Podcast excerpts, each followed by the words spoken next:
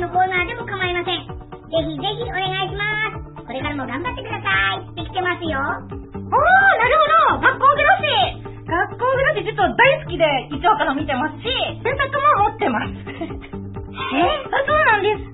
で、本当はちょっと、これちょこっとでもやりたいなーって実はかねがね思ってたんですけども、結構これネタバレが多い作品なので、話してしまうと、ちょっとなんでしょう、見てない人にはバレてしまうところが多いんで、今のところ抑えてた部分があったんですけど、いつか、いつか平昌の本編でやりたいなと思ってます。続いてのお便りメールは、はい、ラジオネーム、マーコンさんからだよ。はい。チョコちゃん、手術良くなったのかな？元気で頑張ってね。聖子ちゃんといえば赤いスイートピーとか、渚のバルコニーって感じかな。ロゴ兵の質問に耐えきれるか、今後楽しみだね。きますよ。はい。手術大丈夫です。もうバスュも終わって元気になりました。赤いスイートピー。なぎさのバルコニー。いい曲ですよね。いいよね。いいよね。いいよね。ロボヘイ君の質問に耐えきれるか。耐えきれるかな。お手柔らかにお願いしますね。というわけで、大好評チョコちゃんへの質問コーナーお便りメールが届いてるよはいでしょ。覚悟してね。覚悟しときます。お手柔らかにお願いします。ラジオネーム、キンキラキンさんからだよ。またキンキラキンさんからはい、なんでしょう。チョコちゃん、ヘイトヘイト早速質問です。チョコちゃんの勝負パンツはどんなタイプのどんな色ですか え？え？えなんだって？正直に答えてね。な、な、なんだって？なんだって？なんだって？なんだって？なんだって？もう一回お願いします。勝負パンツの色は？うん。どんな形なの？ど、どんな形？どんな色なの？どんな色なの？いや、普通の形の普通の色ですよ。え、どんな色？どんな色？どんな色？え、ピンクとか？ピンクなの？そう。赤とか？赤とかなの？赤とか？わかんない、もう赤持ってないや。ごめん、紫かも。うん、紫？そう、パ、パープル、パープル。黒レースかな？どんな形なの？ど、どんな形？どんな形ってなんか、あれじゃない？普通の形だよ。なんか別にトランクスとかじゃないよ。ブリーフとかでもないよ。普通のパンティーだよ。細いの？ほ、ほ、細い？細、細くない？普通。の感じかな。細いって何？細いって。紐。紐。紐じゃない。あのさ、ロボヘイ君ちょっと、ちょっとなんか、そんな質問したらダメだよ。ロボットおかしいおかしい。あ、誤解してた、ごめん。女子のパンツって、男子でいう、スラックスみたいなズボンだったね。そ、そんなオチ？そんなオチなの？ひどくないそれ。なんか、ロボヘイ君ちょっと大丈夫？ちょっと一回ね、あの、修理に出した方がいいかもしれません、これは。チョコちゃんは、じゃあ普段は、うん。紫とかピンクのスラス。そうだそうだね。そうだね。うんうんうん。ということでした。あ、もう、と、ということでいいです。ということです。はい、ロボヘイの質問コーナーでは、チョコちゃんへの質問をお待ちしてますよ。ちょっとエッチな質問は、ロボヘイ大歓迎。チャンスか送ってくださいね。ちょっと待って ちょっと待ってよ、これ。ちょっとロボヘイ君おかしいと思います。この調子で、なんかいつまで続けるんですか？チョコちゃんバイバイ。バイバイじゃないあー、ロボヘイありがとうねバイバイ 助かったよ、ロボヘイ助かってないってないよ。終わってみますよはい。それは何のラジオの番組のオマージュなんですか？今日は。今日のオープニングはですね、はい。現在 NHKFM でうん。毎週土曜日うん。午後2時から放送中のラジオ、アニソンアカデミーから冒頭のしょこさんこと中川翔子さんのトークをオマージュしてみました。おー、しょこたんの、そ、え、そのラジオもロボットが出てくるっていうことですか？じゃあ。出てきません。出てこないのかよ。ロボヘイが好評だったんで、なんだよ。また来てもらいました。いや、出てこなくていいし、なんかもうエッチな質問をさせるためだけに、ロボ兵という、なんか、あー質問不当さ、お待ちしてます。はい、待ってます。それでは参りましょう。平成君と、しょうまちゃん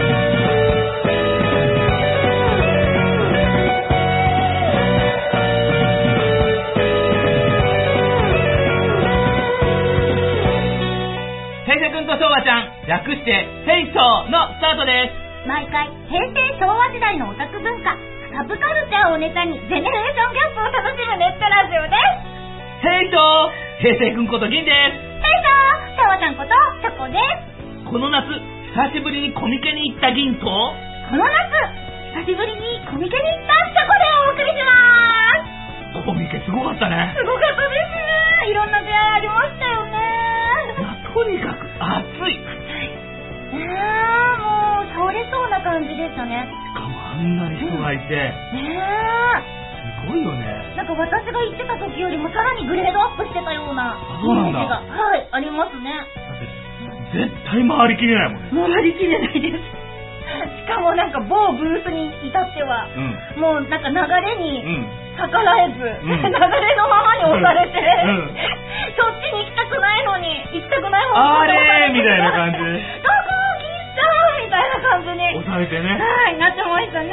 だから俺んなんか、オレンジのタオル振り回してここだよーって。あ、そこかーって言ってやってましたが、でもまあ、よかった、楽しかったですね。楽しかったですねまた行きたいなと思ったけどねまた行きたいですね、本当に。うん。途中で糸井くんはなんか行方不明になっちゃうしね。そうですよ。糸井くん、糸井くん行方不明で全然連絡つかず、んなんか LINE も既読にならず、なんかで、僕らに予習して、そうそうそうそうそうそう。ここ行こう、ここ行こうと思ってたに違いな。んもう実はあの送った後ですっごい箱2箱ぐらい、ん。なんかグッズとか、うん。本とか CD とか買って送った後に何事もなかったように僕何も買ってませんみたいな感じでと登場したのかもしれませんよ。ありよありよ。あり得るよね。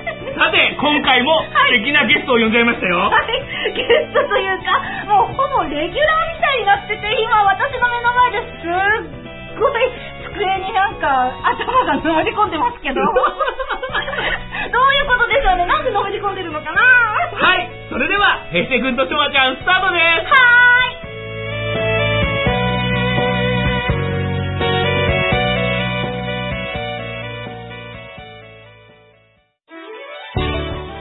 別に毎週聞いてほしいわけじゃないんだからね。これだからリスナーを放っておけねえんだよ。ツンデレラジオ、ヘイジ君としょうまさん。本日のお題。テレビゲーム特集第3弾スーパーファミコンとプレイステーションの時代というわけで、はい。今回は、うん。テレビゲーム特集第3弾、うん。スーパーファミコンとプレイステーションについて語り合っちゃおうかなと思います。はまあ、スーパーファミコンはこの間話したけども。うん。チョコちゃんは、プレイステーションってやったことある？プレステは実は、ううん、ん。プレステってプレステ2もあり2とか3とかじゃなくて、今回はプレステだけに限ります。普通のプレステは持ってなかったです。持ってなかったのね ははい、なかったです。プレステ2は持ってました。あー黒くなってからね。初めはね、こう、あの、グレーのね、あ、そうなんだ、グレーだったんだ。プレステープレステはね。うんうんうん。で、PS2 になってから黒いうーん。感じの、あー、プレステ2は、あの、持ってました。もら、もらって。まあそういう時代なんだよね。はい。というわけで、前置きはこれぐらいにして、はい。早速、うん。ゲストを呼んじゃいましょうはい。自称、スーパーファミコンなら喋り倒しますよ、解説員。ベーシストの糸井くんです。はい、どうも、よろしくお願いします。君イエーイイエーイパチパチパチ。えー、コミケで迷子になってすいませんでした。迷子になってるわけじゃないんだよね。迷子ではなかった。ライオン読んでなかったですうんうんね。はい。うん初めてだったので、ちょっといろんなとこ回りすぎちゃって、ん携帯確認するの忘れてました。まあその時夢中になってたってことですね。うんうんはい。で、糸井くんこの間ね、うんスーパーファミコン読書やった時に、はい。いっぱい話聞いたけども、語りきれてなかったじゃない。はい、まだ半分もいきませんでしたね。ねえ、うんなんか、申し訳なく思い、はい。これからはちょっとまた、糸井くんにマイクを出してって、どっかで、お母さんと一緒にトークしてみたいんだけど、本当ですね。あの、うんとりあえず、まず語るだけ、ちょっとスーパーファミコンの、うんはい糸井くんの思い出のソフトについて、おちょっと語ってもらいたいなと思います。はい。じゃあ、糸井くん。はい。あ、では早速。うん。はい。えー前回語れなかったことでうん、いくつかありまして、はい。まずあの、前回の解説にもあったのですが、うんストリートファイター2。おうん。スト2だね。はい。これはやっぱりやりましたね。おうー。ん。やったやった。はいあのーやっぱりこう格闘ゲームっていうのが、うん。うん。すごいこう人気になっても爆発的にこう、ヒットしたのがこのストリートファイター2からなんでそれのアーケードがスーパーファミコンに移植されたものを、うん。こうそうですね、兄弟と一緒にずっとやってましたね。はいはいはいはい。まだ、まだストリートファイター2だと、えー8キャラしか使えないんですよ。うん。で、その後に出た、えースーパーストリートファイター2とか、うんえーターボとか、うん。そ、その方になってくると、えーキャラも、主要キャラも12キャラ増えて、増えてね。はい。で、そうですね。まあ、あの、対戦もこう、よりこう、あの、バリエーションが増えて、うん。で、こう、スピードも速い速くなってたりするんで、はいはいはいはい。それも調整できたりして、うーん。なので、すごいこう、よりこう、進化したあのゲームが楽しめたんですよ。二つ持ってましたね。ストリートファイター2とそのターボと。ほう。で、糸井くんはどのキャラがお気に入りだったの？あ、どのキャラかっていうと、えー実はコマンドができなかったんです、子供の頃。はいはい波動拳一つ思った通りに出せなかった。はいはい。はいはいはい。そんな中、ガイル。うん、ガイル。あいつのコマンドは、ためなんですよ。おー、なるほどなるほど。うん。右にためて、こう、左に、はいはいはい攻撃ボタンを押すと、ソニックブームが出て。はいはいはい。で、下を押したまま、上を押すと、えーサマーソルトが出て。はいはいはい。それだけなんですよ、なるほどなるほど。コマンドが。なるほどなるほど。なので、コマンドができない俺にとって、ためのコマンドを持ってるキャラは救世主だったんですよ。なるほどなるほど。そういうことね。ガイルと、あと、エドモンド・ホンダと、んえっとブランカ。はいはいはい。この3人は、えーためで出せるので、なるほどなるほど。はいやっぱり俺はチュンリーやってたけどね。あー、チュンリーも使ってましたね。うん。チュンリーは、えーあ、チュンリーもためありましたね。あのスピニングバードキックそうそうそうそうそう。あと、あの、キックボタン連射してると100列脚が出るんですよはいはいはいはい。そう、懐かしいの。やりたいな、なんか。ちょっと、磯井君と対戦したいなって。ゲーセンとかじゃなくて、うん。あ、えっと、スーファミでであったんだ。あったあったあった。へもうー。ほんとね、スト2は流行ったから、うん格闘ゲームでね。もう本当に先駆けだよね。そうですね。もう本当に、あれからもう、実は1もあったんですよ、んあのアーケードで。うんただ全然売れなかったんですよ。うん、そうだよね。うんあの、対戦プレイもできなくて。うん。なんかアクションゲームたよね。なんかほぼそんな感じです。進んでいくって感じですもんね。はいうんそれが2になって、対戦もできるようになって、うん爆発的にヒットした。そうだよね。まあ、キャラクターも立ってたからね。アニメになってたりもしたし、チュンリーとかってキャラクター知らねチャイナドレス。チャイナドレスの、うんうんうんうんうんおなあのお団子のこう色つけた青いチャイナドレスの女の子。結構そういうのってコスプレやってる子、いまだにいるよあーいね。ますね。この前のコミケにもいましたね。いたんだ わ、目ざとい。やっぱそれは見ちゃうよね。いや、いやもう、すごい、格ゲーの女性キャラって言ったら、うん大体チュンリーが一番最初に出てくる。なるほどなるほどそれって、うん。映画のやつってもしかしてあの篠原涼子さんの愛しさと切なさと心強さ？そうそうそう、アニメの映画はそうそうそうそう。そうそうそう、なるほどそれそれ。それそれそれならピンとくる。うんうんあとね、スト2のあのテレビコマーシャルがあったんだけど、うんうんうんソフトの、そのチュンリー役で水野美紀さんがうんやってたん水野美紀さんと思ってえーとね、うん踊る大捜査線とかに出てたね、ございます。ここでございます女優さんでございます。はい。えアメリカの映画にもありましたよね。うん。ストリファイター。逆にね、実写で。実写でね。ああれは、えーアメリカで作ったので、んこう、ガイルが主人公なんですよ。そうだね、そう、ガイルがついてたね、そう。竜と剣はあくまでもこう、サブキャラだったよねはいバーチャファイターとか、うん。アロー伝説みたいなのも、そういう一つみたいな感じそうそうそうそうそれはじゃあ後でそうそうそう、なんかそれを元にっていうか。まあ、まあそうだね、ストうん。2に影響されてでうん。できたソフトだよね。うん。で、あの、なんだろう、画廊伝説はそういう意味ではスト2っぽい、こう、2D のっていうか、2D の、はい。2D のあれなんだけども、バーチャファイターは初めて 3D のポリゴンっていううんのに挑戦したゲームで、これはこれで画期的だったんだけど、うん。セガサターンのソフトだったな、あれはね。セガサターンですね、多う分ん、まあもちろんアーケードがあって、セガサターンに移されたっていう感じだね。へじゃあちょっと先行こう。はいはい。はい。他は？じゃあもう一つ、えーうん紹介するものとしては、えー聖剣伝説3おの方なんです。実はですね、これ出たのが1995年なんですが、うん。えーこれはまあスーファミに限らずなんです。うん。実はあの、まあ、これもうほぼ次の世代のあの次世代機に移行するタイミングでして、うん。実はもうスーファミはもうかなり他のハードに押されてたんですよ。はいはいはい。たまたま、えー面白いソフトがいっぱいあったからまだ持ってただけで、実はもうハードの性能的にもあの負けてたんですよ。そうだね大きく。うん。その中で、えーそういう時期って実はもうスーファミの性能をどれぐらい引き出せるかっていうのが、うんもう分かっているので、うんあの作る会社も。なんで意外と面白いゲームがあのいっぱいあるっていう中なんですが、うん。えーその中でやっぱりハマったのは、まあ、有名っちゃ有名なんですよ、うんゲーム。えーまあ、聖剣ですよ、3。はい。どんな内容だったの？それまあこれ、アクション RPG です。うん。そうですね。まあ、RPG っていうと大体こう、まあ、ターンが決まってて、うん。まあ、最初にこう指示を出して、うんで、それが終わったらまた次のターンで、こう、次はこんな指示出して、はいはいはい。あるんですが、アクション RPG なので、もう、その場で、あの、もうリアルタイムで進行してるんですよ。はいはいはい。もう敵がいて、で、うんこっちの味方もいて、うん。で、こう、あの、まあ、攻撃も回復も、もう両方、もう常にリアルタイムで進行はいはいはい。してるって感じではいはい。やってたんですが、これの最大の特徴は、うんえープレイヤーキャラが6人いるんですね。はいはいはい。で、その中から、えー主人公と仲間含めて3人を自由に選べるんですよ。ほうほうほう。そうなんです。主人公に選ぶと、その主人公に沿った話がまた進んで住んでいくと。はいうん。で、また、それも、ストーリー、それぞれ6人分あって、うん。で、またもうちょっと、えー大きく分けると3つあるんです。うん。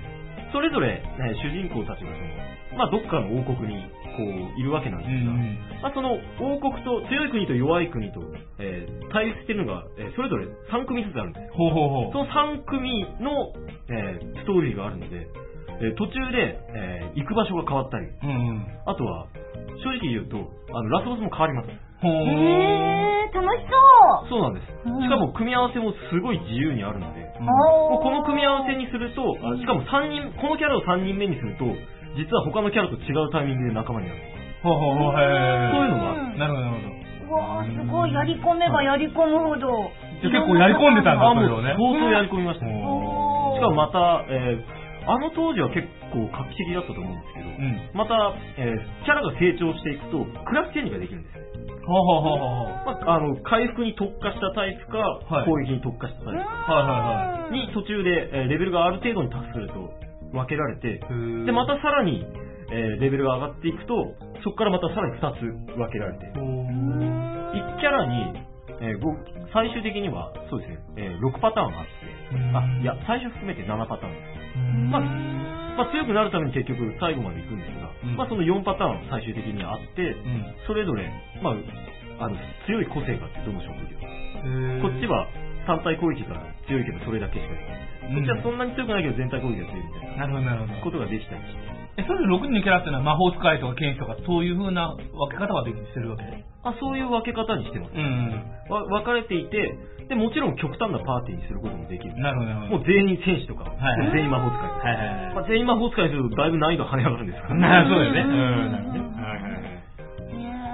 ね面白いな。え、でもそれもなんかあれ？もしかしてこの間のパターンで同じとストーリーを選んでしまうっていうか、あの結婚式の時あったじゃない？なんだっけ？結婚だっけ？あー、ドラクエ5の。う んはいはいはいはい。あんな感じで、なんか全部のストーリーをコンプリートしないで、いつも同じパターンで選んじゃうとかっていうのはなかった。あー、それは、そうですね。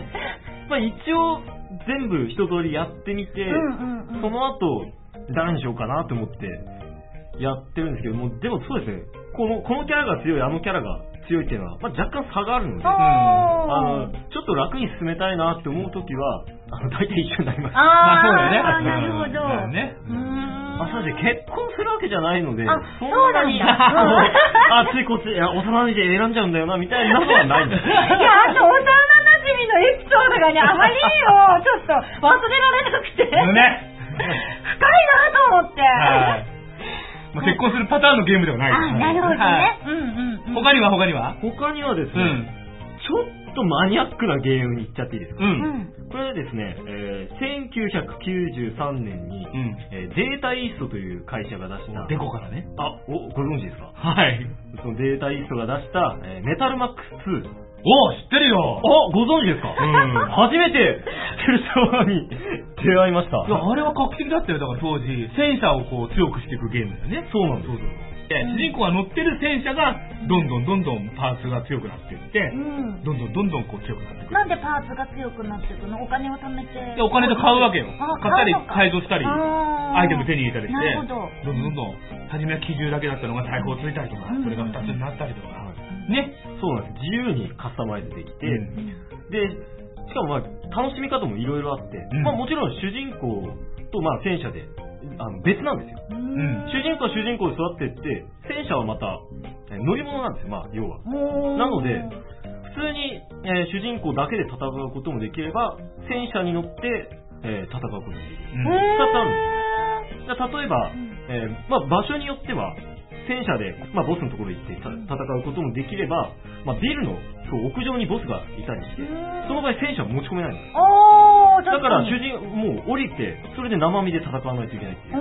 え、ボスは戦車ってわけじゃないんだ。ボスはどんなボスなの？なんかおっかない怪獣みたいな感じ？あーいや、その怪獣というか、生き物をモチーフに、えー改造されてるんですよ、機械に。おー。まあ、猿だったり、まあ、猿が解放者持ってこう襲ってきたり。あのユニークなボスばっかりなんです。あ、そうなんだ。人あの人手がレーザー放ってきたりうーん。あ、じゃあなんかちょっとこの世にないようなそうだね、まあ、ロボ。う。うんん。改造されたロボみたそうそう、いなのが。改造されたものとか。うんうんうんうん。で、その中でも、あワン、ツーってあって、ツーはですね、特にストーリー性が強くて、うん。まあ、ある程度こう、流れが決まってるんですう。うんん。で、その中で、またすごい強いやつがいるんです。あの、テッドブロイラーっていう、あの、赤いモヒカンに、全身青いタイツっていう、はいものすごいキャラがいるんですけど。大丈夫？なんか、頭ちょっとおかしい人みたいな、ね。いや、あの、頭を、パッと見頭おかしいです。おかしいんですけど、こいつがめちゃくちゃ強いんですよ。強いんだ。そうなんですよ。え主人公は、まああの、みなしごで、うん。まああの、どっかで、えー主人公のお姉さん的な、えー位置に、ん。位置のキャラに拾われてるんですけど、うん。もう、オープニングで、その赤いモヒカンに青い全身タイツや、あの、着たやつに、えー皆殺しにされるんです。嘘仲間含めて。で、そこからうん、主人公だけは奇跡的に生き残って、うん。そこからそいつに復讐するっていう、そう話になる。はで、その中で、道中戦車を手に入れて、で、こう仲間も、えー入れて、それでこう、復州の旅にこう旅立つっていうへストーリーになってるんです。モヒモヒカンは結局何者？ラスボスに近いところだね。そうです。ラスボスのこう、その、敵対する組織の、んまあ、幹部というか、あまあもう一番上です。あそうなんだ。まあ、四天王の一人なんですが、うんうんうん四天王の一人の中でも一番強い。あすげえそんなやつといきなり戦うんですよ。でも、青い全身タイプなんだ。そう青い全身タイツで、えっ、と、両手に火炎放射器をつけて、あの、火を放ってきます。はいはいはいやはい。ばいやばい。そういうキャラだったね。はいそういうキャラ多かったね。うんそうそういうキャラ、あ、もう、キャラが濃いんですよ、とにかく。そいつだけじゃないんです。うーん。他にも、あの、スカンクスが手榴弾投げてきたりとか。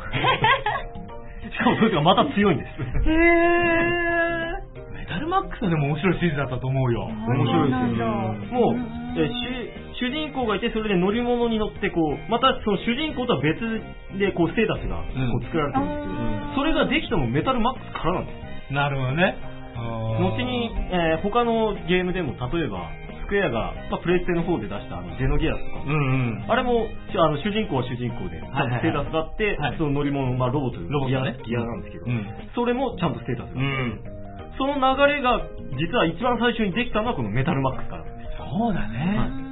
乗り物を使って移動してた。乗り物がまた武器でっていうの。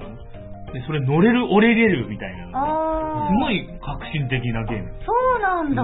そうですへー今までなかったその時まではなかったよね。実はなかったんですえっとね、フロントラインっていううん対等のゲームがあるんだけども、それは兵士がタンクに乗ってうん乗ったり降りたりっていうゲームなんだけども、基本的にタンクに乗っちゃったらずっとタンクのまで強いからタンクが。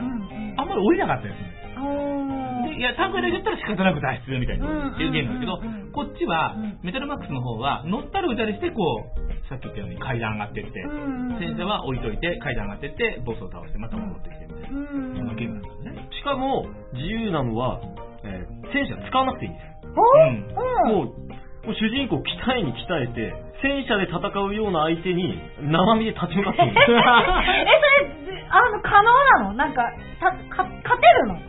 ギリギリできます。あ、できるんだ できるように作られてます。すごーいそんなもんやってたんだ、挑戦してたんだよ、それはさすがにやってなかあ、った。やってたよ。あの、あ主人公鍛えすぎると、あの、いろいろ称号がつくんですまあ、その、一人前のハンターになったりとか、うん。あとは、道中の女に貢ぎすぎるとそういう称号がついたりとか、ああの、鍛えすぎると、人間戦車って称号がつきます。へーなんだ。な楽しい。え、それなんか頭の上とかに人間戦車とかついてあ、いや、そういうネットゲームみたいな感じじゃないあそうじゃないそこまで全部だよね。あ、そうなんだ。ステータス画面で確認できる。あ、なるほどね。ステータス見ると、うん例えば、人間戦車、糸井とか書いてある。あ、なるほどね。そうそうまあまあ、そんな感じに書いてある。うんうんうんなるほど。もう、もう本当にいろんな楽しみ方がで。しかも戦車も一あの1種類、2種類じゃない。うんうんうんメタルマックスは全部で11種類。7種類あって、で、最後の1台は、どっかの博士に作ってもらうんですけど、うんそう作ってもらう4種類の中から1個選べるんです。お、それまた自由に改造できて。あ、そうなんだ。でも手持ちで決めたやつを1台のみをしかないの？まあ、スタートはね。ああ、はい。じゃあだんだん増やして乗り換えたりとか、うん。その用途に合わせたりもできるってこできます。うんそれの、それぞれの戦車によって、これはこれができるけど、あっちができと。ない。なのがあってうんうんうんうんあこの戦車は若干性能がいい。あー楽しそあ、う。これは楽しいね。はいうんあやりたくなった、やりたくなった。やりた あ DS でもあのありますよ。あ、そうなんだ。これあの、ね、メタルマックスリターンズが95年にあスーパーファミコンで出てから、うんうんうんもう20年以上経って DS でメタルマックス3が出たんです。へー。しかも、えーメタルマックスシリーズの、えー大きな特徴として、CM にあのジャイアンの、うんえーた縦壁縦さんはいうんが、えー CM でナレーションを担当されてるんですよ。おそうなんです。まあ、一番最初に出たのが91年の、まあ、ファミコンの時だったんですその時もうドラクエが絶頂期だったんです。うん。その絶頂期の時に、えー CM で、うん流体児はもう飽きたって。おー、なるほど、なるほど。あー、なるほど。そんないきなりもうドラクエに正面から喧嘩売った RPG を出したんです。なるほどそれがそのメタルマックスで、うん3でもそれやったんですよ。そしたら今度はうん、えーメタルマックスが3出た時は、うん。モンスターハンターが、すごいもう人気、はいはい人気だったんですね。もう、つい最近も、まあ、出て人気ありますが。はい。そうです。今度は、えー20年以上経ったら、ドラクエじゃなくて、モンスターハンターに変わったんです。うん。モンスターハンターに対して、竜大じゃもう飽きたって言ってる。なるほど、なるほど、そういう意味でね。はいうん。非常にこう、反骨精神があるゲームというか。面白いね。じゃあ、うん。プレステの方行こうよ。プレステ。はい。プレイステーションはですね、はい。えー、まあ、スーパーファミコンがまあ、うんまだでも人気絶頂の時だよな。うんに、1994年12月3日に発売された家庭用ゲーム機。もちろん、ソニーコンピューターエンターテインメント。んソニーが出したゲームということでしたね。はい。当時は12月3日になぞらえて、1、2、3みたいな感じでコマーシャルへえ、あ、本当だ、123だ。割とね、こういう数字並びにね、プレステはこだわってて、へえ。まあそれはまた後で説明しますけどね。うんうんはい。で、据え置き型の家庭用ゲーム機史上初めて累計出荷台数が1億台を突破した。1億台これはね、はい。全世界だからねあ、、もちろん。世界でね。あ1億台日本に1億台一人一つすごいなお年寄りから赤ちゃんまで一人一台になってる。そうじゃなくて。生まれたらプレゼントみたいなね。そうじゃなくて。はい。あー、びっくりした。当時はだからセガサターンとか、うん。任天堂64、任天堂64っていうのはスーパーファミコンの後継機。うん。なんかと争って次世代機戦争とかと呼ばれてました。はいはいはい。はい。で、任天堂がずっと独占していたテレビゲーム市場。うん。ファミコン以降からずっとスーファミまで続いてたテレビゲームの、えー独占した市場で初めてトップシェアとなったのがこのプレイステーション。え、日本製ですよね。うん、もちろん日本戦っていうか、日本が先行発売。発売してうんうんで、世界に広がって。なるほど、すごい。当時はやっぱり、うんスーパーファミコンについてるソフトメーカーが多い中、少しずつこう、その画像を崩していった感じで、あんまりドカンと人気ゲームが出なかったね、初めのキラーコンテンツみたいな。ほうほうほう。で、まあ、当初のスタート時は、まあ、リッチレーサーっていうレースゲームとか、うん。東神伝っていう宝が作った格闘ゲームとか。まあ、そこら辺がもう当初、そういうソフトしかない。でも、そのソフトは結構画期的ですごい面白かったんですね。へそれからどんどんどんどん人気が出てきて、ー。うん。鉄拳とか、そしてスクエアのファイナルファンタジーシリーズとかが入ってきてから人気がどんどんどんどん爆発していった。え、これでファイナルファンタジー1が出たってこと？うんあ、違うのか。ファイナルファンタジーはもう1とかだから、もうファミコンとかの時代ですから。ああ、そうなんだ。で、まあ、なんといっても、1997年1月に出た、そのファイナルファンタジーシリーズのファイナルファンタジー7。これがもう、大起爆剤になって、プレイステーションがドーンと跳ね上がったと。へまあ、そうでございますね。7ですよ。な あ、言っといた方がいいね。7ですよ。はいそれ、なんだ。6が6。六やと次、7が7。はい。それ、ここ、直大では説明してますね。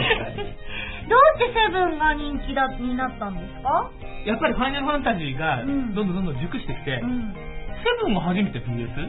7が初めてですよ。ねうん。だから、プレイステーションに初めてスクエアが、あの、ファイナルファンタジーシリーズが来たのが、うん。ファイナルファンタジー7だった。うん。でそのゲームシステムがもう画期的だったんでね。はい変えて、どんどんどんどん変わっていって、うんうんファイナルファンタジーシリーズのゲームシステムが。はい。で、キャラクターもすごい立ってたから、ああ、そうなんだ。人気が出て。そうですね。セブンの主人公は未だにもう、ねスクエアの顔みたいなところありますから。うん。そうなんだ。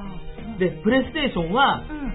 発売当時は3万9800とあ結構なお値段ですね。円。ねねえ。俺その当時買ったんだけどね、もちろん。出たと同時に俺は買ったあんだけど。で、その後に2万円ぐらいまで下がってる。でこのじゃあ4万円ぐらいのやつが1万台売れたってこと？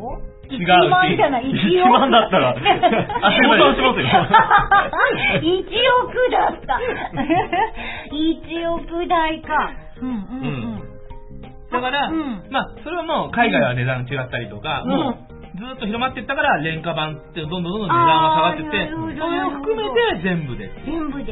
高騰でございますね。はい。で、当時はだから、PC エンジンが先行していた CD ロムを使ったゲーム機。うんだからそれはプレステもそのゲーム機。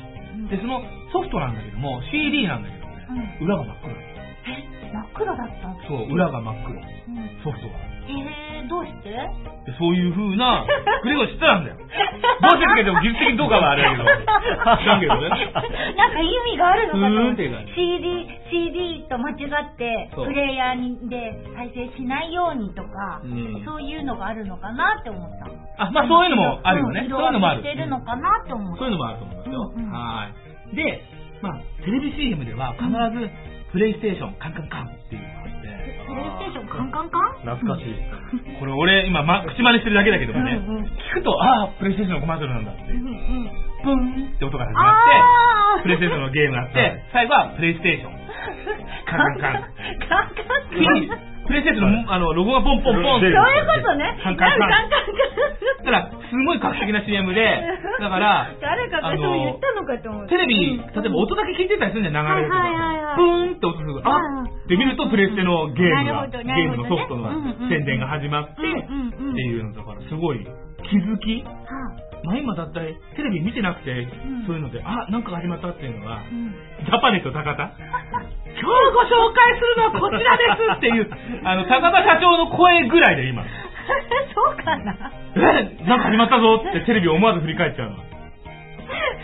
でもこのプレイステーションのコマーシャルはそういう感じだった。うーん。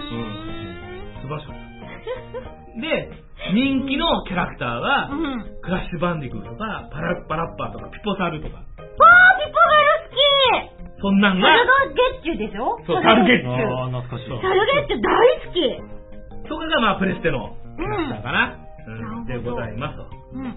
で、これ当時ね、うん。僕も入ったんだけど、あのゲームの体験版とか、うんデモ映像を盛り込んだ CD ロムを年に何回か発行する有料の会員制のサービス。お金払って、まあ、うんまあ、まあその取ってた感じなんだけども、はいはいはいプレイステーションクラブってのがあってうーん俺も入ったんだけどね。うんうん。そうすると、まあ、2ヶ月か3ヶ月に1回ぐらい、その CD ロムとか、体験版がおまけでいっぱいついてる。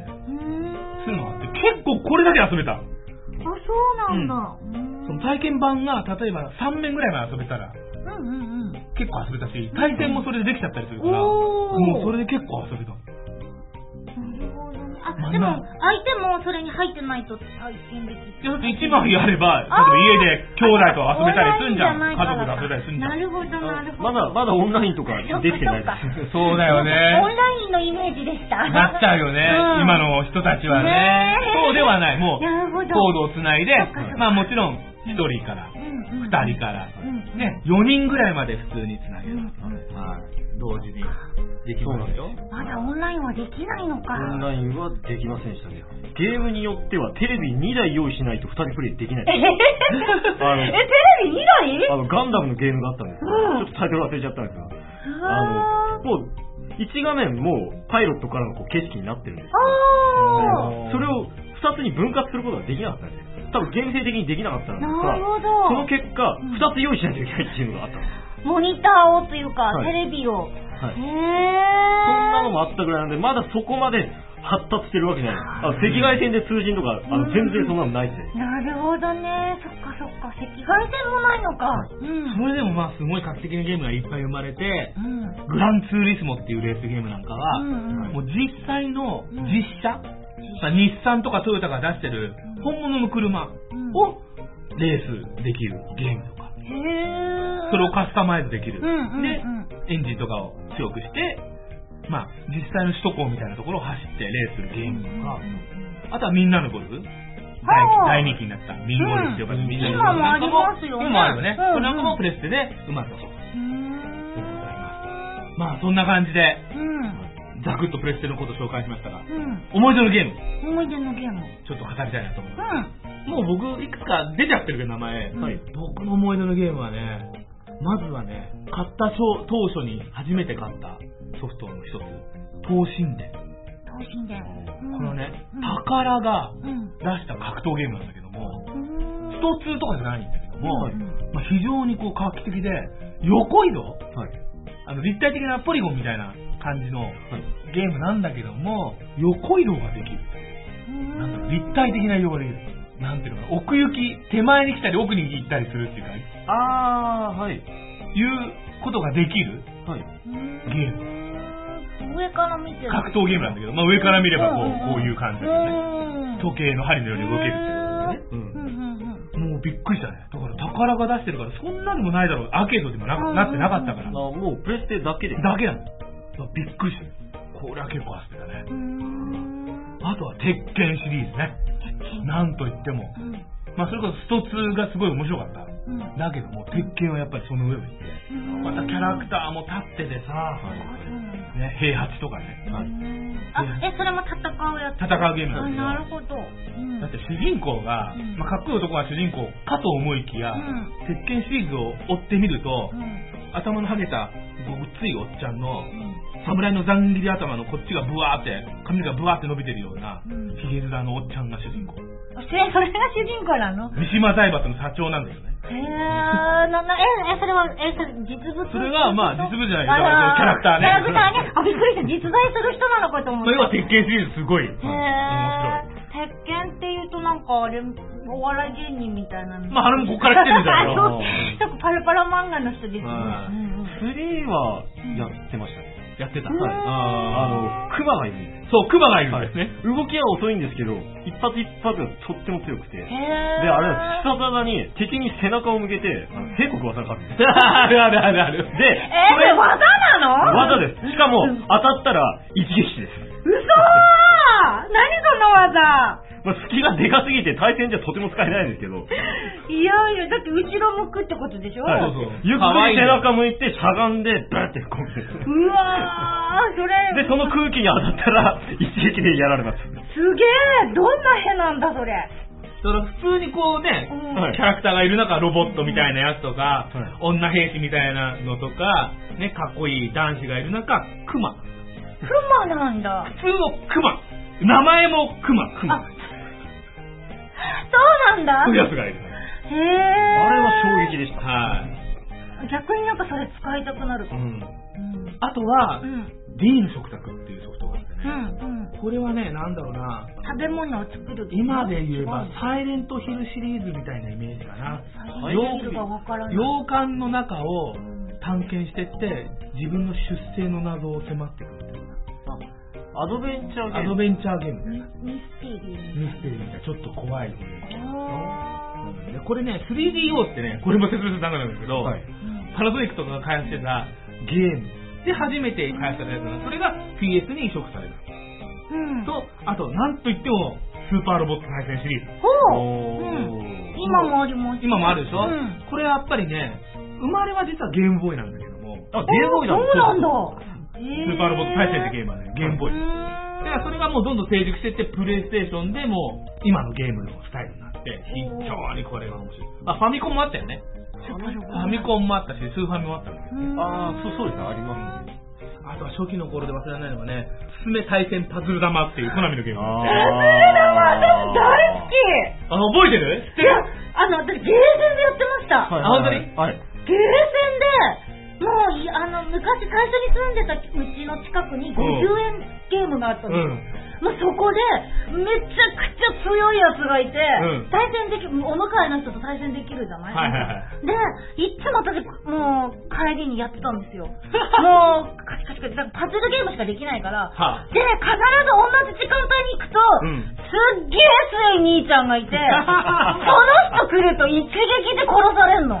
なるほどね。で絶対勝ちたくて、なるほどね。んか3日に1回ぐらい勝ち合わせるんだけど、おもうう絶対、あ、来たと思って。で、あのお兄ちゃんも、あ、あの女いるみたいな感じで、あの、あの子いるみたいな感じで、必ず座るの。で、なるほどね。対戦しますかって来て、うん。うん絶対勝てない、あいつ来ると。あのお兄ちゃんか、うわー、今思い出した。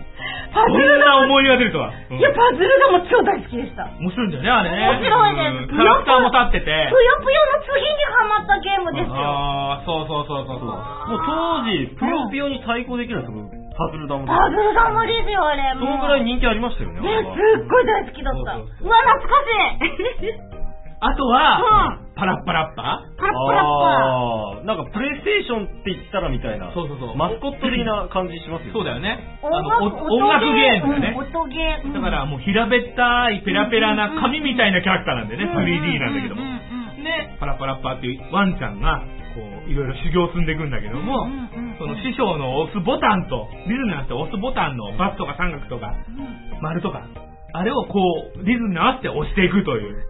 リズム感が問われるゲームですね。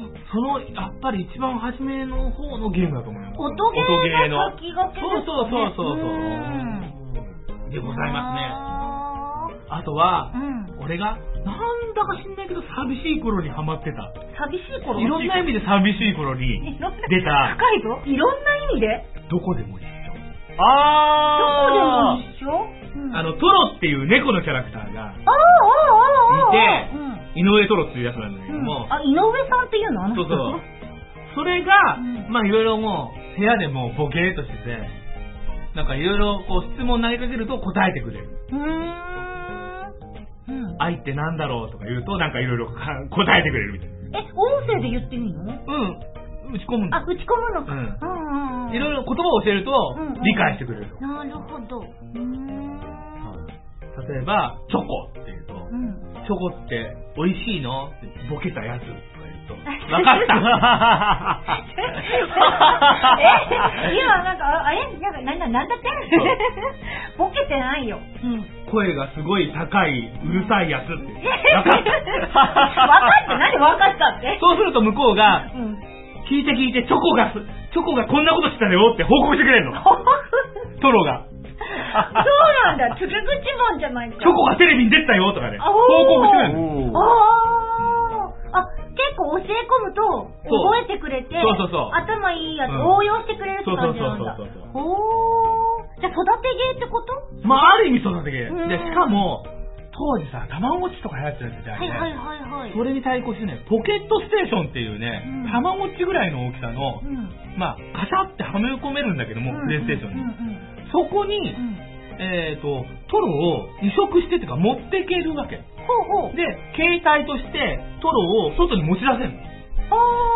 そこにトロの、まあ、ドット画だけども、うんうんが出てきて、うんいろいろトロとそこでも喋れる。あ、外出先でもどこでも、どこでも一緒だあー。画期的だ。え、外出先でトロと何するのやっぱり喋ったり。喋ったりする。喋ったりする。喋喋れてる。あーとか喋るんじゃないよ。打ち込んだりすると、トロがまたいろいろなんかこう、報告してくる。それをいろいろ寂しい時にやってたんだ。そうそう寂しい時にやっていろいろ寂しい時にね。トロといろいろトロに気になるなこう会話をねいろいろ。松田聖子とかこう打ち込んで、の松田聖子って何？とか聞いてくる。おうおうおうおう可愛いんだよとか。うんうんうんそうするとトロが松田聖子について。語ってくれ語ってくれたりとか報告してく可愛いれたり人だよね。そうそうとかそうそう。んうん松田聖子って癒されるよねとかこう 言ってくる。そうだよねみたいな。そうよそれな、それどのくらいの期間、その寂しい、トロとの生活は続いたの？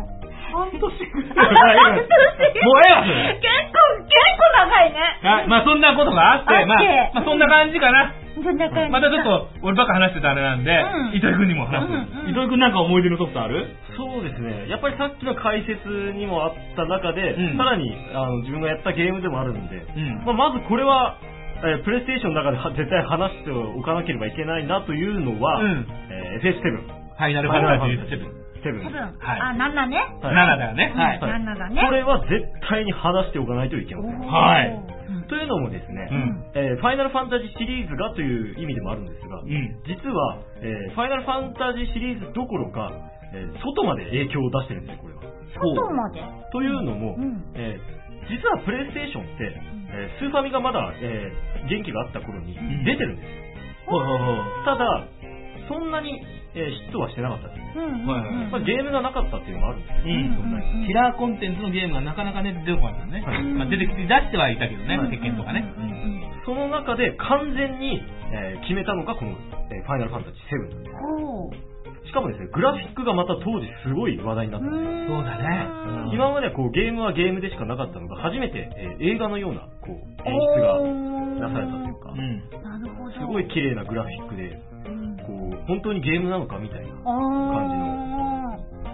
ーえ、じゃあもしかしたら、あれか、ファイナルファンタジーをやってた人も含め、FF のそのセブンをやりたいがためにプレイステーション買った人もいるあ、いると思います。っていう感じなのかな？もう多いですね。うーん。しかも、えー6が出たのが、うん93年なんですよ。うんうんはい93年から97年、4年待たしてるんです。なるほど。4年待たした結果、もう映画のような感じになっていたので、もう今でこそ当然であれ、この頃映画のような感じなのが一個もなかったんですよ。うーん。それを先駆けたのが FF7。うん。で、しかもシステムもえー6からだいぶ進化して、うん。で、ストーリー性もあって、んで、キャラの人気もあって。で、またですね、えーっと、これは、あーこれから、そうですね、やる人もいるので、やる人いねえだろ、い FF やは。、それがですよ、あの、プレステ4でリメイクされるんですよ。あ、そうなんだ。はい。うんなので多くは語らないんですが、はい。これディスク3まで分かれてて、ストーリー長いので。うん。当時のね。はいうん。そうなんですよ。当時は分かれてたんです。そう。え、続きできるの？一枚で収まんないからからかそう、一枚、じゃあ、では、えっ、と、CD ロムがうん3枚組だった。すげえ。だからなんつうの？進んでって、1枚目があったら、2枚目のディスク入れてくださいって。あ、あそう、あ。続きができるみたいな。ななるほど、なるほど。うーん、収められなかったっそうてことそう。だ。から2枚目からはできないん。だから。あー一枚目をクリアしないと二枚目にはいかないうん。そうなん。ですよ。そのディスク1が終わる時にですよ。うん。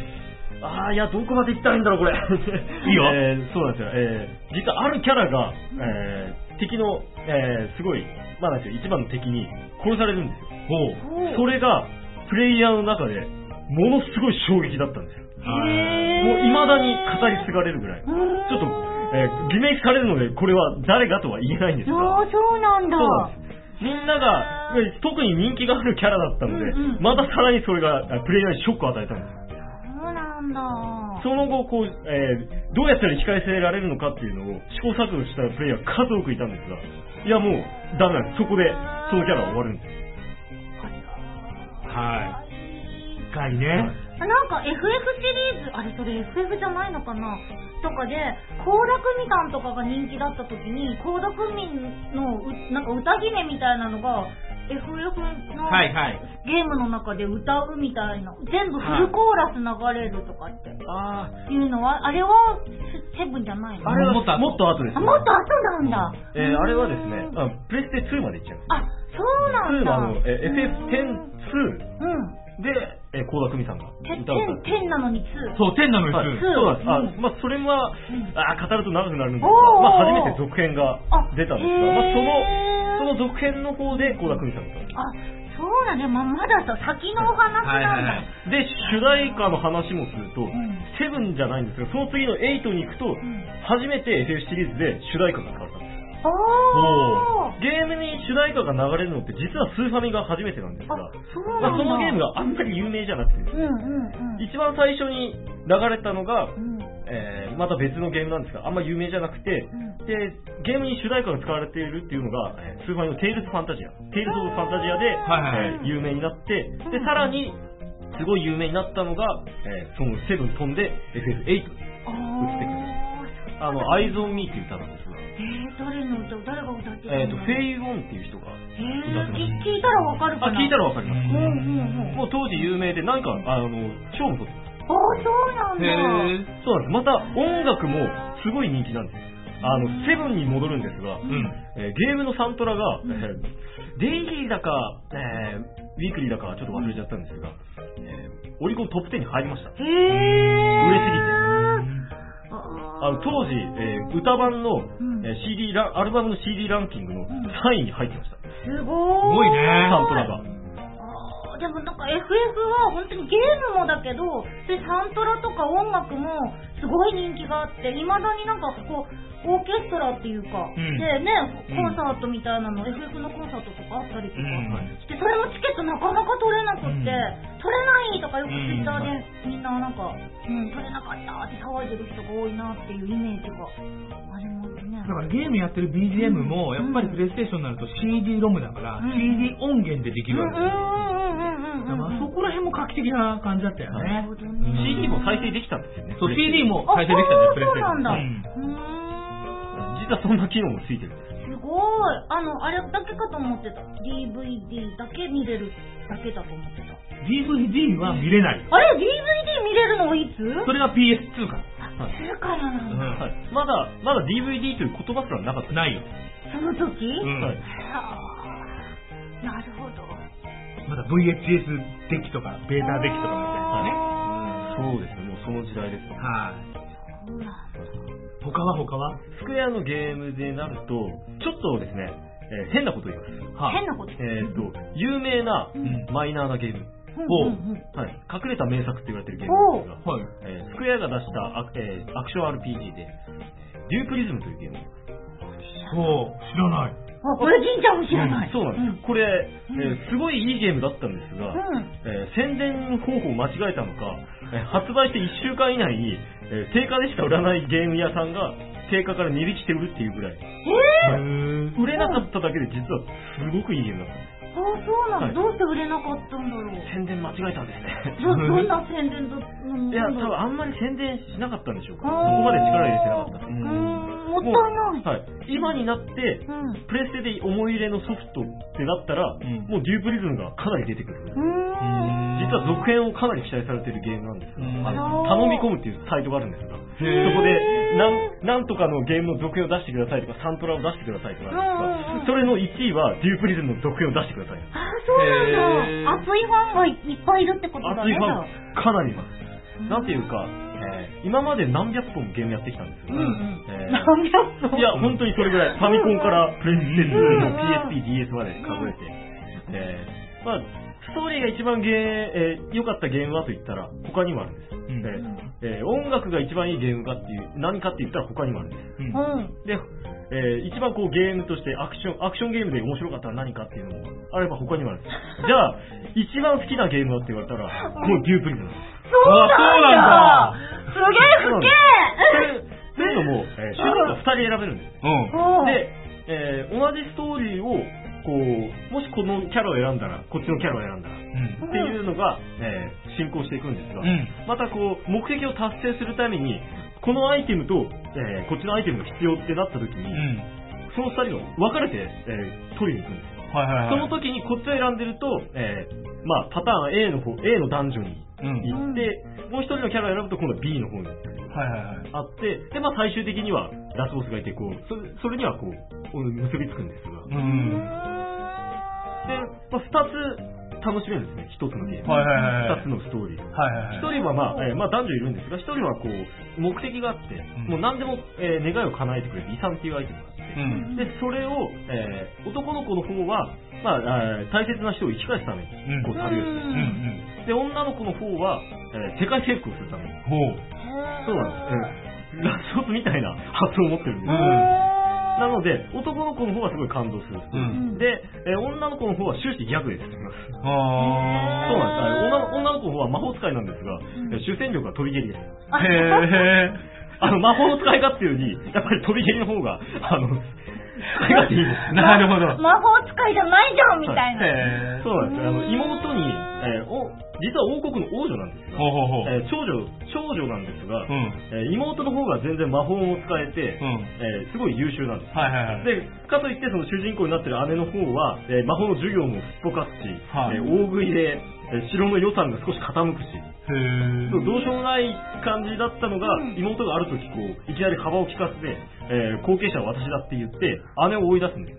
で、追い出して、で、それで、その遺産を求めて、それで世界征服してやるっていう話で、こう、二人が会うんですよ、その同じ街。どう考えても意気投合しなさそうな二人だけどな。あ それが不思議と一緒に行動してるなるほどね。面白い。そのストーリー聞いててもね、やりたくなるね。うん全く途中で、そのさっきの聖剣伝説3もそうですが、うんそれ以上にいろんなところにいるんですうんもう、えーこっちのキャラ選んだら一切かからないキャラとかもいるんですよ。はあ、なるほどね。えちなみに、その今プレステーション1、うん。1っていうか、まあ、プレステのん。ソフトがあったとして、ん。それは今、え、4ぐらいまで出てるのかな、うん。プレステ4うん。4で再生できるの？できません。あ、できません、はい。じゃあ、プレステ1のソフトやりたかったら、うん。その、当時のプレイステーションもしくは PS2。あ、2はできるんだ。2はできる。いや、それも、うん。初期の途中からでそうだよね。はい。はあ。初期のだけ。じゃあ、期回も買わないとっていうか、どっかでゲットしないと、その元祖のものができないってことか。とか、あとはでも、あ、でも PSP のアーカイブスで、そうそうそう確かにデュープリズムは出てます。あ、あー、そうなんだ。そうアーカイブとかでできるから、あ、アーカイブがちょっとわかんまあ、ない。要はダウンロードしてやるゲームの中に、こう、いろいろこはい。う、売ってるわけよ。はい。ほうほうほうほうほうほう PS 版でやってたやつがダウンロードすれば、今 PS4 でも楽しめるよ、みたいなのがある。アーカイブっていうのはダウンロードするやつっていうこと？うんまあ、いろんな意味のアーカイブがあるけど、まあ、基本的にはそういう風に撮ってくれればいいよね。うんうんうんまあ、その当時の名作が、えー1000円とかでできたりする。ああ、そうそうそうなるほど。それだったら、4とかでもできる。そうそうそう。PSP、PS ビータとかの方が、まあ、あの、外に持ち出してもできるっていう意味では便利なんですから。そうなんです。あの、普通そういうのって、うんあの売れたゲームしかほとんどならないんですが、うんうんその中に名を連ねるんです。売れてないのに。だからそれだけ根強いファンが多いっていうことなんだろうね。うーん。あの、サントラもリメイクされました。おー、それはあの、そうですね、何年か前まではプレミアついちゃって。て、で、買えなかったんですが、うんまあ、小学、私、小学生の時に出たんですよ、99年で。で、えーまあ、何年か経って、高校生ぐらいの時に、その時はまだスクエアだったんですけど、スクエアエニックスが、うん。こう、デュークリズムのサントラをこう再販してて、で。私はそれを買いました。おー。うん。あの、売れるんですすごいね、深いね。はいねゲームね、知らないから話してて、話聞いててとても楽しい。なんだそりゃみたいな。でも、映像とか見たらまたグッとくると思う来よ。るだろうねんやってみたくなるだろうねやってみたくなるね。うん。あ、俺一つだけ言うの忘れてた。あ、何ですか？やっぱりね、びっくりしたゲームはね、うんプレイステーショうんン。バイオハザード。あそれもワンなんだ。それも、だからバイオハザードなんか今も映画になったりして、うどんどんどんどんシリーズ続いてるけども一番初めはプレイステーションのゲーム。だから、僕のババイオハザードの出会いはうん、すぐプレプレってさっき言ってたプレイステーションクラブで送れ送ってきた中で、体験版が入っておそれやってみたらびっくりするぐらい怖くて、なんじゃこりゃ、買うぞみたいな。で、当時はやっぱりさ、ゲームやるのも次の画面行くのに読み込みとかあったよ。うんでも読み込みの間が怖くて、例えば、この部屋怪しいな扉開けるじゃん。扉開けると主人公がこう、アクションゲームで扉開けるコマンドで扉がギーッと開くじゃん。そうすると一瞬暗くなって、扉がギーッと開く絵がある。はいはいはいはい。で、また、キルキルキルって読み込んでて、おい、何が出てなんかそのキルキルキルの音が怖そう。うんほんで、出てきたらもう、なんか人がうずくまってて、誰だって言い換えるそういう系は一番最初バイオハザード？がまあいろんなゲームがあるんだけども、うん。やっぱり一番うまく怖がらせてて、あびっくりした。で、扉開けるごとにいろんなことが、例えば、それが気づいたけれど、なんもなかったですね。うんうん。単なるなんもない部屋で、こう、アイテムだけちょっと一つ見つかるって部屋もあれば、アイテムが奥にあって取りに行きたいのに、うわーいっぱいいるとか、あーえなんか、音切り草とか、かまいたちの夜とかって、あれは、まあそういうのは、だってスーフもう、ァミか？スーファミのサウンドだけじゃん。だうんうんうん。ってもう動くんだもん。アクションゲームなんでそう、アクションゲームなんで。うんうんうんうんで、ほーっとしてたら、画面がパッと変わって、窓ガラスバリンバリンバリンってなって、ゾンビ犬がいっぱい出てきたりとか。そう、犬、犬そう、犬なんですよ。そう、犬が怖いんだよ。え、え、待って、犬だったっけ？でゾンビってこうじゃん。うんゆっくり動くんだけど、犬すばしっこいんだよ。怖っそうなんですゾンビと化した犬が突然窓ガラスを割って襲いかかってくる。え、なんかそういう、そういう怖い系で、んあの、わかんない。プレステなのか、うんあの、スゴミなのかわかんないんだけど、うん題名もわかんないんだけど、ハサミ持った敵がシ、シザーズみたいな。あー、それはクロックタワーじゃないですか。それなんかでも、ファミ、え、スーファミかファミコン、ファミコンじゃない？いやプレステだよね。ねなんか、うんハサミの人が、シャッキン、シャッキン、シャッキン、シャッキンはいってやってくるの。で、それを、に見つかんないように隠れて、で、見つかると、ギーってやっぱ入ってきて、はいはいでそのハサミの音がシャッキン、シャッキン、シャッキン、シャッキン、おかえーみたいな。あ夜やると、もう、やばいやばいやばいみたいなのをやったことがある。はいまあ、そういうホラーゲームの、うんえ先駆けがそのバイオハザードだったんですよ。なるほどスーファミ時代とかそういう 2D じゃできなかったことを、えー 3D になって効果的にやったのが、そのバイオハザード。で、ねはいうんえーバイオハザードで最も怖かったところはっていうと、今まで、えー1から全シリーズ含めて、えー1位、2位が1なんですよ。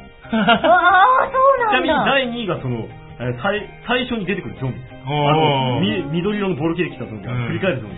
あれが2位で、1位は、えーまたそれも1の序盤なんですけど、あの、ゾンビ犬が窓ガラス割ってる やっぱ印象残るよね。ああれはもう、えー当時小学生だったんですけど、え ー夜怖くてできませんでした、本当に。ほんと怖くてできないゲーム。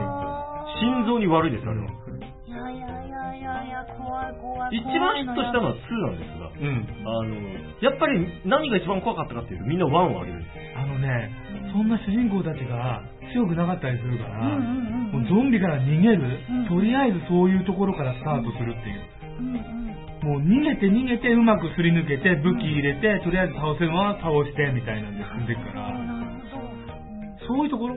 他は割とさ、ゾンビいっぱい出てきたらさ、映画のバイオハザードみたいにバババババンってやって、倒して踏んづけていけばいいやじゃなくて、うんうんうんそこら辺が非常に怖いゲームだよね。はいワンはね。しかも銃弾が少ないんですよ。そうそうそう。銃弾尽きたらもうナイフであの切るしかないです。そうナイフだよ。なんかまた、あれだよね、今までないから余計うに、ん。こう、どんなのがあるんだろうって、こう、大体ね、今だったら、あの、同じようなのが出てたりして、うん。ああ、何々の、まあ、パクリ感じゃないけど、似てるわとかあるけど、うん。そういうのがなかったから余計に、ふーってなったりするんだろうね。だから余計印象に残ったりとか、もう今やさ、漫画でもなんでもゾンビいっぱいいるじゃない。そうだね。ゾンビものいっぱいあるけども、当時はまだそんな映画ぐらいしかないから。なんかその辺の日常にもいるみたいな言い方しないのよ。怖いじゃない。そ う外出たらゾンビいるじゃんゾンビいるじゃんみたいな言い方だったよ、今。うんね？だからねそうそうそう。そうだね。当たり前のようにゾンビはね、もういるもんね。まあ、というわけで、はい。もう収録時間すごい経ってますんで、はいちょっとここ、今回はここまでということで、はいまた語り足りてないんで、いやー、半分も語れませんでした。ねえ本当にでも語ろうまた語ろううん。すごいね。はい。うん。でもどこからどこまでがこうプレステ2なのか1なのかっていうのが、うんちょっとわかんないから、はい。なんか、うん、すごい不思議。まあ、とにかくね、うん。ここまでだったらやろう、一回みんなね。あ、そうだね。うんやりたいね。それ実況しようか。あー、それちょっと楽しいかも。やってみてそれとだっ思いますてピコ。ピコしてる音は聞こえるわけだから。そういう音じゃなくて、例えば何？ニコ生とかで実況するってことよニコ。生実況いいじゃん。ニコ生実況いいじゃん。プレイしてね。めっちゃいいじゃん、それ。そうやりましょうやりたいなと思よう。そうですよ、生放送。レトロゲームをやっぱりうんね。はい夜中に、そうだよ3人でバイオハザード。あ、なるほど、それか 牛蜜時にうわー、るそれちょっと視聴者大丈夫かな？でもちょっとやりたいね。やってみましょう。ということで、本日のお題は、テレビゲーム特集第3弾スーパーファミコンとプレイステーションの時代でした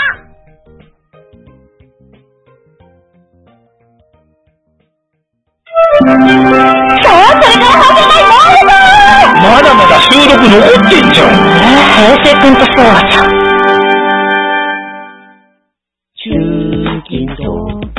ぐだぐだぐだぐだ中近東。中近東。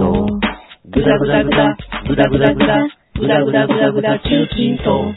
コミュ障ポッドキャスト、中近東ラジオ、ただいま絶賛配信中。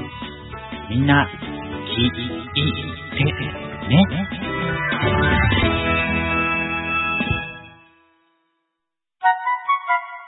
多分、リスナーからのお便りが欲しいんだと思うよ、メンマ。ツイッターやメールフォームからのお便りをお待ちしてます。平成くんと昭和ちゃん。もしも、まるまるがトメトメな性格だったら、はい、大好評のこのコーナー、久しぶりにやっちゃいますよ。はい。まずはうん、チョコちゃんに2枚のカードを引いてもらいます。うん。1枚目のカードには、チョコちゃんが知らないかもしれない昭和のレトロなアイテムが書いてあります。はい。これが〇〇。まるまる。続いて引いてもらう2枚目のカードには、特別なキャラクターや変な性格が書いてあります。これがちょめちょめ。ちょめちょめ。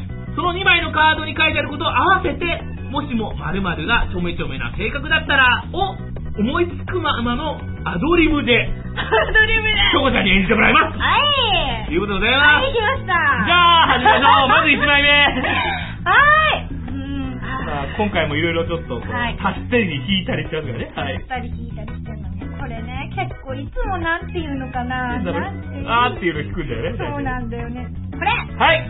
紹介テレホンカードお、テレホンカード。あ、テレか。テレバだあ、ね。テレか。あ、テレか。今やもうなくなりつつある。あ、な、ないんだ。でもね、今テレカすごい安いんだよ。え、どういうこと？近くの金券ショップで、うん50度数とかが200円とか。え？ー、あ、それ200円分しか使えないやつ。んで50度数。えー、めっちゃがいいじゃん。う安いのよ。わはい。まあ、置いといて。置いてはい。そのテレホンカードが、今度は正確のカードでございます。あーちょめちょめな正確だったら、このちょめちょめの正確を見てもらいます。はい、どうぞ。ーちょめちょめ。なんかさ、枚数多くねえかかっこいいったら増えちゃった。はい。あこれはい。ババーンわ、歌のお姉さんなんでそれ引くかなえぇ、ー、ほんと神だよね。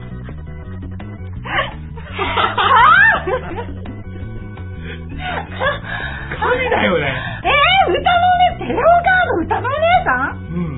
いや、どういうシチュエーションだろうかなって今迷っちゃったよ。迷っちゃうよ。迷っちゃうし、うんだって歌のお姉さん大好きな人が目の前にいるシーン、シーンを作るさ、俺もそれアドリブだからね。いや、ちょっと待ってくださいよ。なんでしょうね。やるよとりあえずテテレホンカードね。テレホンカード。迷われてるようなら、あの、電話にまつわる歌持ってますじゃあとりあえずまずは、やるから。うわはい、行くよ。ー来たよ、これ。ちょっと待ってよ。なんか、だって歌のお姉さん大好きなプロがいるんだよ。なんかいろいろ言われそうだね。怖いわー。怖いな行くよ。今日厳しいですから。うわー、怖いわじゃあそれでは行きましょう。ー。はい。もしも、テレホンカードが、歌のお姉さんみたいな性格だったらあー、新幹線遅れちゃってるよ、雪で。困ったな携帯使えないんだよな、電波届いてないんだよな。あ、そうだ。あそこの車両にテレホンカードが使える電話があったよな。お、俺、テレホンカードもしかして今持ってる？財布の奥底にあるかもしれない。探してみよう。財布を出して、うーん。あった俺の好きなアイドルのテレホンカードだ。これラブレビューついてんだけどな。もう非常事態。会議に送りはまずいからな。もう使うしかねえな。よーし。テレホンカード。まず電話の受話器を上げて、さあ、あー入れるよ。皆さん、こんにちはおや？こんにちはえ、こ、こんにちは。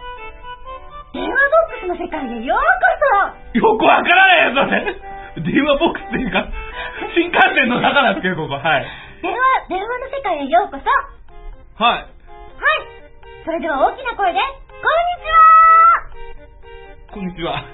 元気がないぞ お客さん、後ろにもお客さんいるから。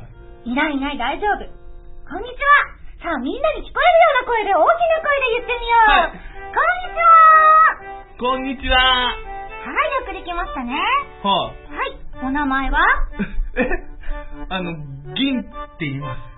い、銀くんね。どこから来たのかな？え あの、東京から東京から来た銀くん。はい、これから新大阪行くんですけど。お新大阪まで。さあ、行ってみよう。行ってみようって言ったから、今新幹線、雪で止まってるって言ってるじゃないですか。はい。雪で止まったからどうするのかな？はいや、だから、あの、部長に電話で帰ってくれるって連絡。い。そこで私の登場です。どうするんですか？テレホンカードそうですよはいね。。まず、私を、はい。その目の前にあるはい。電話の細いところに、入れるんです。はい、入れてみましょう。いい、いい、もう知ってますよ、それ。はい、入れますよ、はい。初めて使うんですよね、これね。はい。初めて使うんだ。はい。そっと入れてね。はい。あ、入れました。はい。プーって言ってます、プーって言います。番号押しますよ。はい、はい押してみよう。はい、大阪の、はい、番号の、えー、部長の席の番号、そう、ピーポポポ、ポッとして、はい。ピーピーピーピー。あ、戻ってきちゃった。えなんで戻ってきたんだ受話器切ってないのに戻ってきちゃった。えあ、なんかちょっと時期の、時期不良じゃないかな。時期不良なんです時期不良かだよ、きっと。時期不良というのは何かわかるかななんか、質問攻めなんですけど、わかんないです。わかんないのあ、古いのかな、むしろ。あ、古いのかな財布の中ずっと入れてたから、なんかこう、大事にしすぎちゃったんだね。あーなんかダメになっちゃった。ありがとう。そんなにお姉さんのことが好きだったんだね。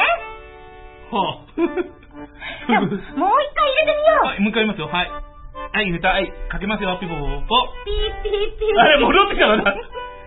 なんでかけられないじゃないですか、もう。おかしいなもういらない、このテレホンカーえー、ダメーそんなことしたらダメでしょだってかかんないじゃないですかお母さんに怒られちゃいますよ。ド。お母さんのくれたのね。そうよ。はい、終了終作点ないちょっとそう、これひどくないそれね。さ、必ずこのセリフは言おうよみたいなさ、のがあった方がまだやりやすいような気がする。いや、いや言いたい、やりたいことはわかるんだけども、だってカードだもん。カードだけどカさ、ードだよ。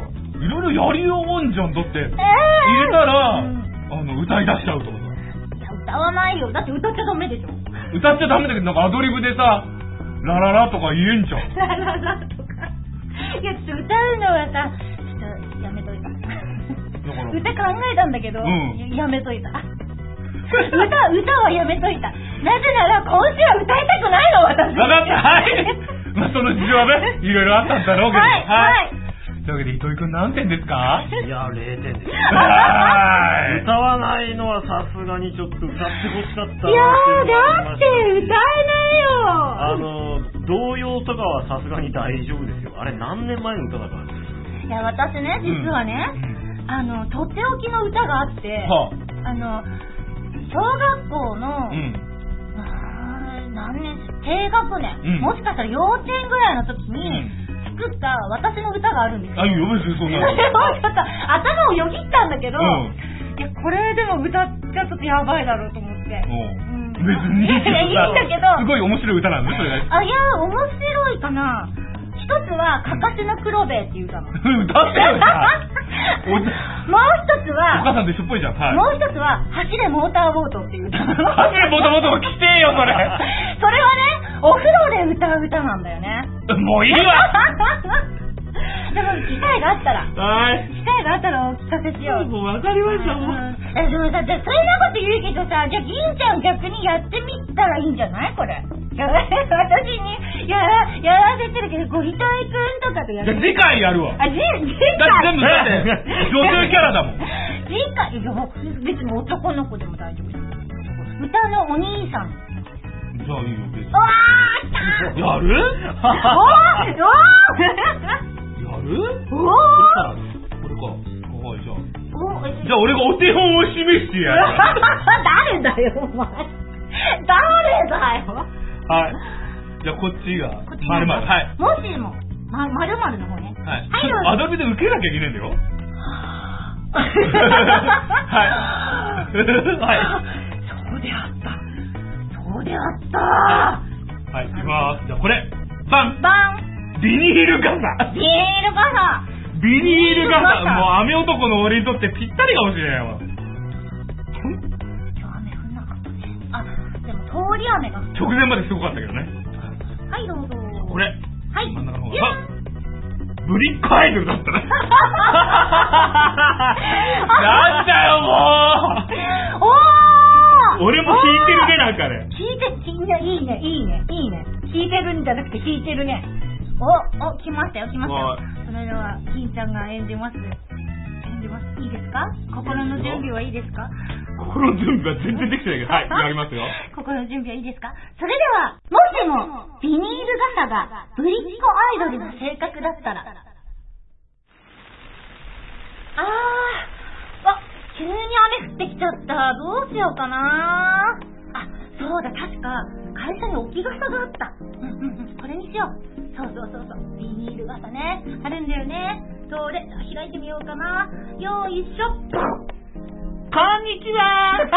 いつでもどこでもお手軽にがキャッチフレーズのビニール傘でえええええ待って待って、ど、どこから聞こえてえど、ど、ど、ど、どこどこす今デビューしたてなのえ、だ、だ、だ、デビューしたで、え、だ、だ、だ、もしかしてこのビニール傘嘘でしょえ、レコーダー買ってくれてありがとあえ、も、もしかしてあなたが喋ってるのもちろんよえ、え、ビニール傘ちゃんなのビニール傘です。いつでもどこでもお手軽にビニール傘でえ、う歌出してるの？え、本当に？新曲はね、うん。新曲は？通り雨。じゃ新曲じゃない、デビュー曲デビは、ュー曲ね。ああ、デビュー曲は？デビュー曲は、うん。裸足の通り雨。は、裸足の通りやね。あ、裸足だったんだ。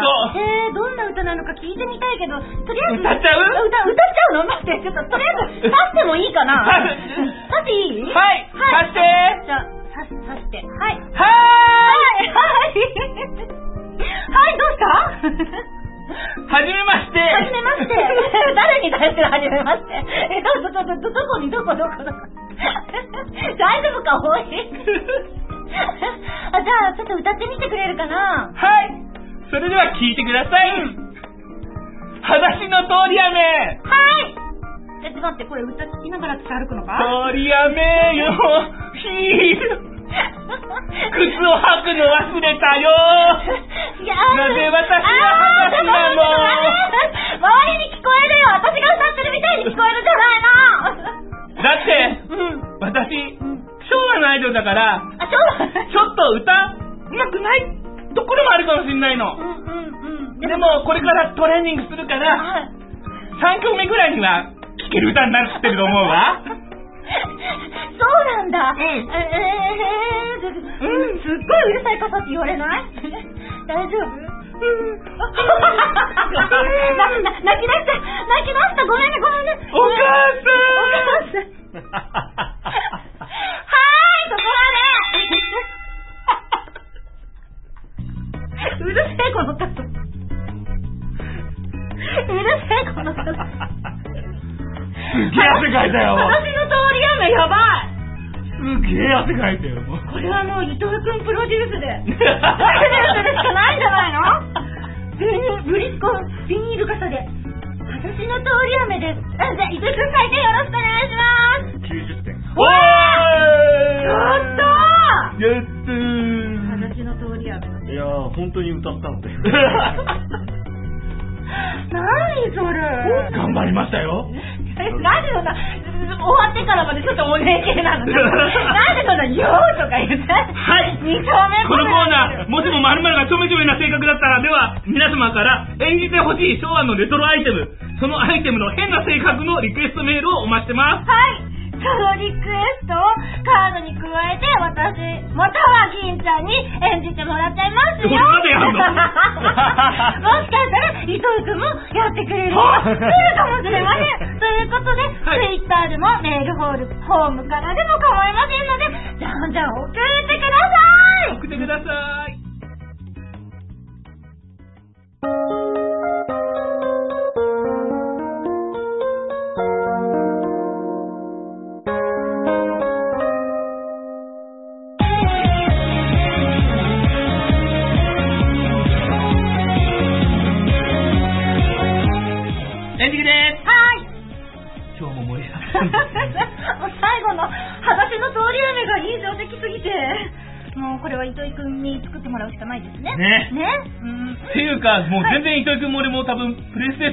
語り足りてないと思う。ああ、うんうんうんうん。ねまだ、あの、ジーダライアスとランナバウトと激走トマラルクが語りたかっはい、というわけで次回のお題なんですが、結構無茶ぶりです。うん。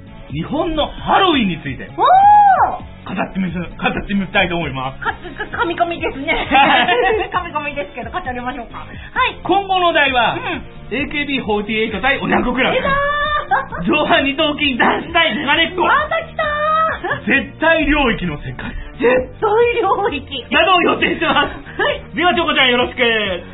平成くんと昭和ちゃんでは皆様からのお便りメールをお待ちしております。